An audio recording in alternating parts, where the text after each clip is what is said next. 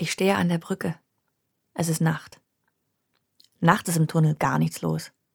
Außer wenn gerade ein neues Element montiert wurde. Dann bleiben die verantwortlichen Konstrukteure immer eine Nacht auf und gucken, ob ihr Teil auch hält.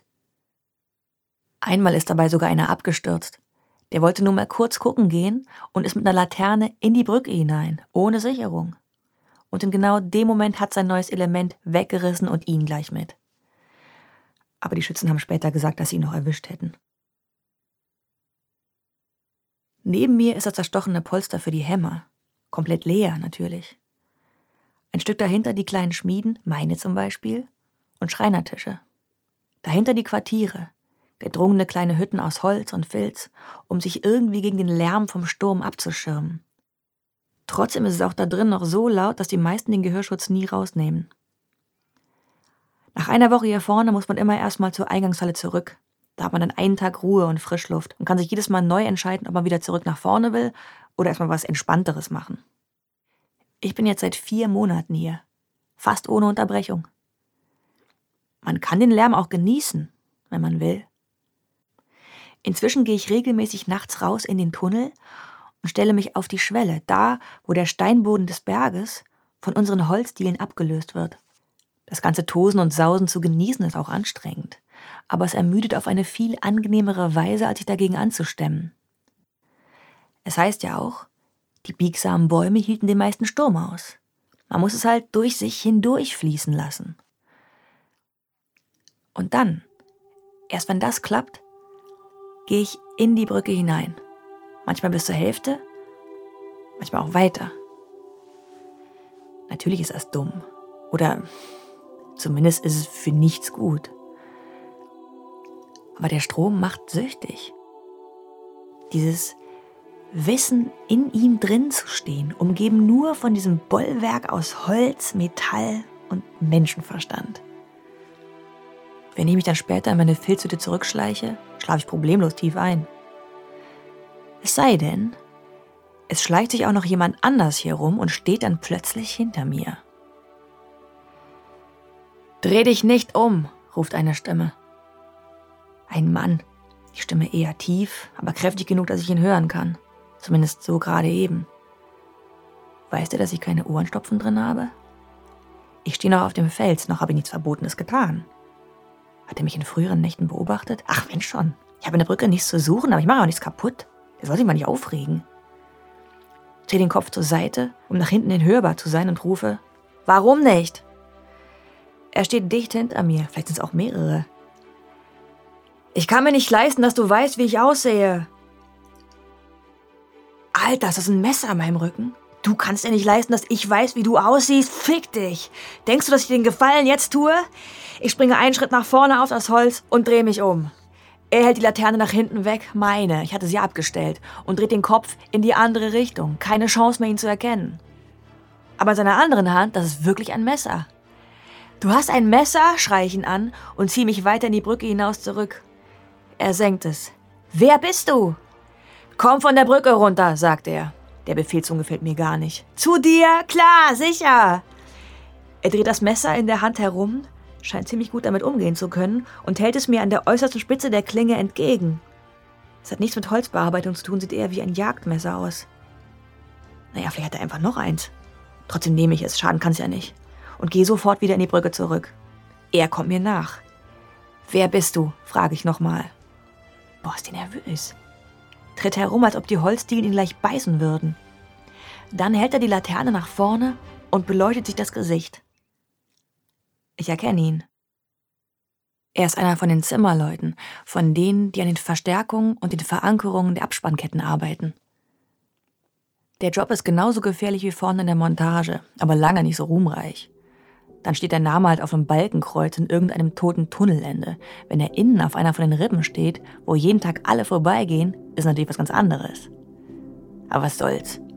Ich habe einen ganzen Monat lang nur Kettenglieder geschmiedet und in der Nacht nach der Installation ist die Kette gerissen und runtergefallen. Aber den da kenne ich nicht nur vom Aneinander vorbeilaufen. Wir haben uns vorher schon einmal getroffen, als ich noch in der Eingangshalle gearbeitet habe.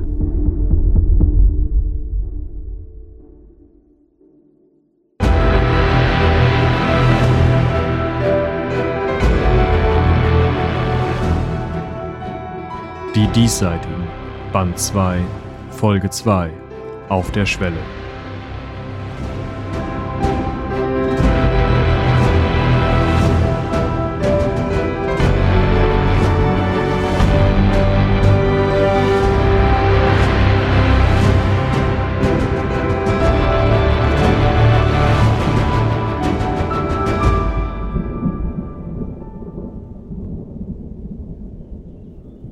15. Mai, Jahr 47 nach dem Kontakt.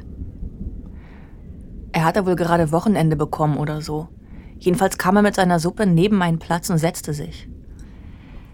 Es gibt einen Tunnel, aus dem nie einer rausgesprungen kam, sagte er dann irgendwann. Heftig, oder? Ich aß.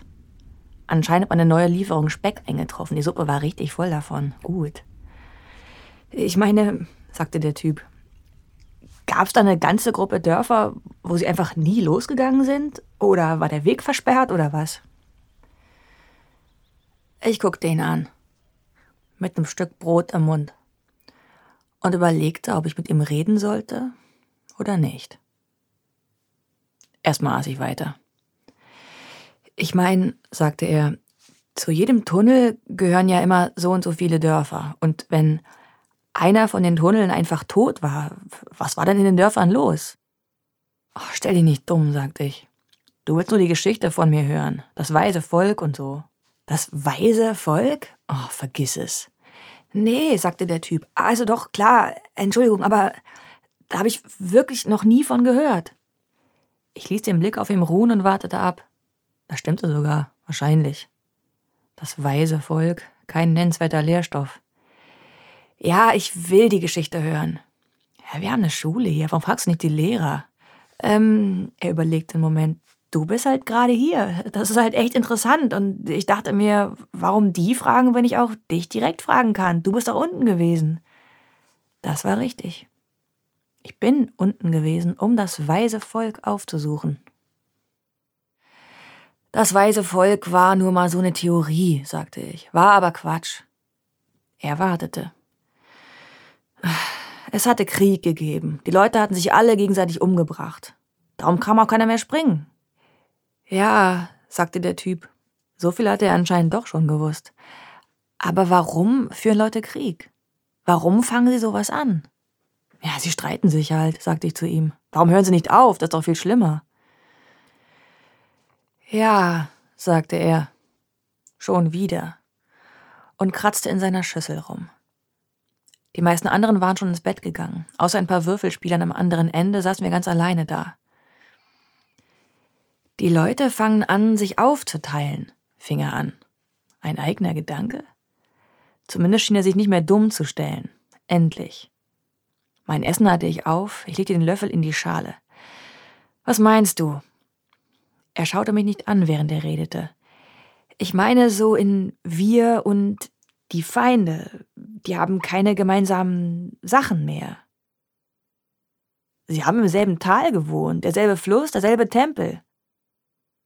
Ist vielleicht eine Frage des Kontrasts. Wenn die keine anderen Täler kannten, dann war das ja nicht sonderlich einendes. Wir gehören ja auch nicht zusammen, weil wir, weil dieselbe Sonne auf uns scheint, sondern weil wir zusammen an der Brücke arbeiten. Das könnte man ja auch eben nicht tun. Aber wir tun's. Du lügst mich an, dachte ich. Da schon. Du meinst schon das, was du sagst, aber da ist noch sehr viel mehr, was du nicht sagst. Und ich glaube, dein Gedanke war das nicht, weil dieselbe Sonne auf uns scheint. Worauf willst du hinaus? habe ich ihn gefragt. Der druckste noch ein bisschen rum. Ich meine, das ist doch toll, sagte der. Ja, toll. Und weiter? Wenn man so ein Ding hat. Während des Krieges haben die doch sicher auch total zusammengestanden da, so mit einem ganz klaren Feind in dem Fall. Ja, sagte ich. Toll. Er guckte mich nur an, anscheinend überrascht. Das ist bestimmt voll ein, gemeinsam im Dunkeln zu verhungern und du brauchst auch eine Menge toll kooperierender Freunde, um eine Wand hochzuziehen, mit der du diese Leute einmauerst, obwohl die schon auf der Flucht vor dir waren. Und danach gehst du nach Hause und umarmst deine Familie und hoffst, dass die anderen nicht so sind. Wie du.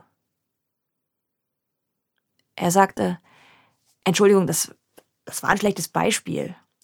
Und dann fing er schon wieder an mit aber und ich meine. Er sagte sogar, ich meine ja nur. Ich sagte ihm halt die Klappe. Du hast keine Ahnung. Er hatte schon eine ganze Weile nur in seine Schale geguckt und die penibel sauber gekratzt. Ah, die Suppe war aber echt gut heute, sagte er. Ist neuer Schinken angekommen? Ich stand auf und ging ins Bett. Als ich rausging, hörte ich ihn noch sowas sagen wie Scheiße. Glaube ich zumindest. Aber wenn, dann nur so zu sich selbst. Danach hatten wir uns nie mehr gesehen. An der Stimme hatte ich ihn nicht erkannt, weil wir hier vorne an der Baustelle stehen, da entwickelt man so eine Brüllstimme. Aber so wie der hier vor mir steht und ruft, Komm aus der Brücke raus, da klingt seine Stimme eigentlich eher weniger verstellt als damals. Was hatte er gewollt? Wer ist das? Moment. Ich habe ihn doch noch ein zweites Mal gesehen. Beim Wasserholen.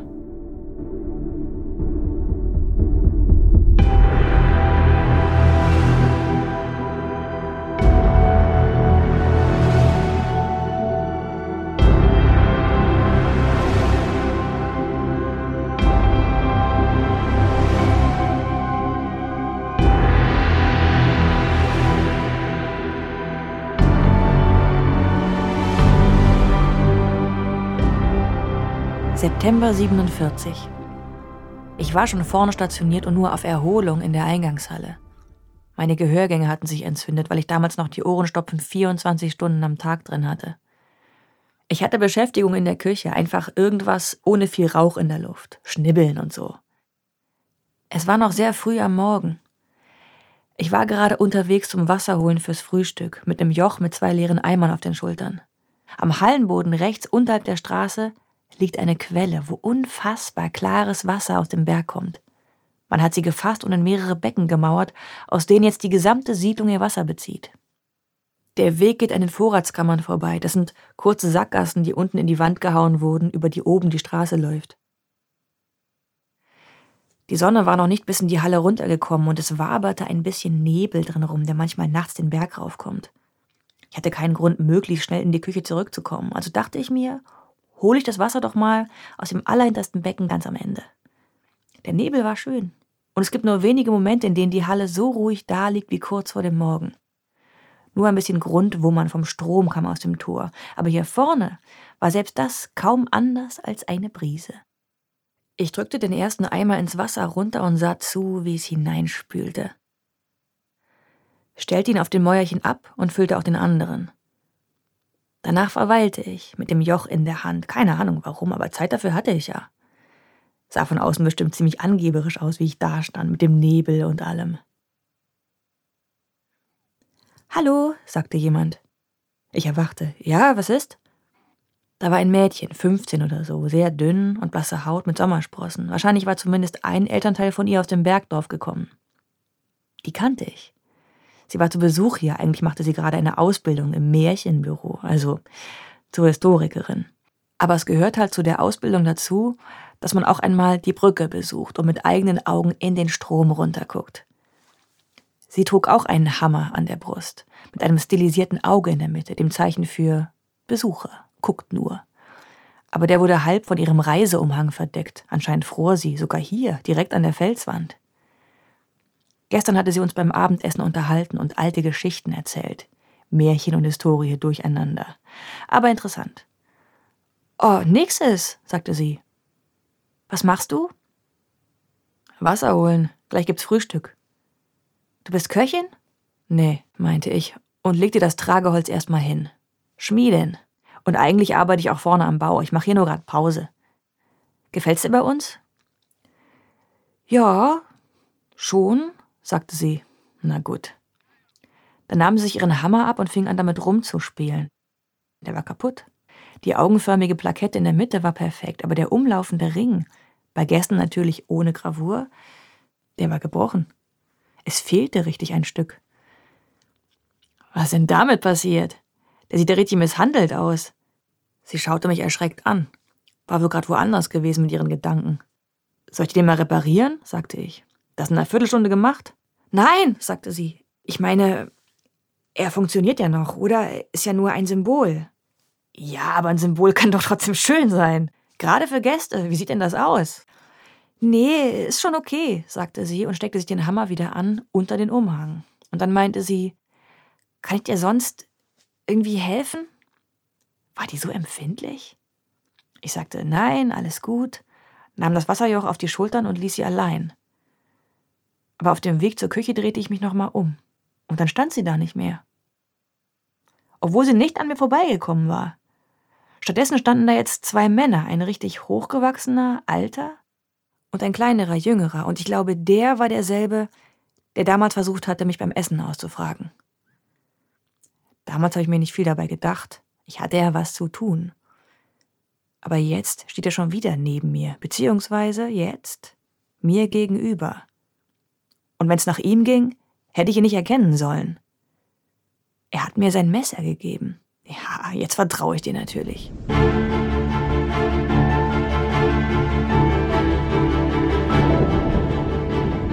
Weiter geht es in der nächsten Folge von Die Diesseitigen. Zu finden in deinem Feed, in deinem Podcast-Grabber, auf Spotify und bei vielen anderen Streaming-Diensten. Und natürlich auch auf klappkatapult.de.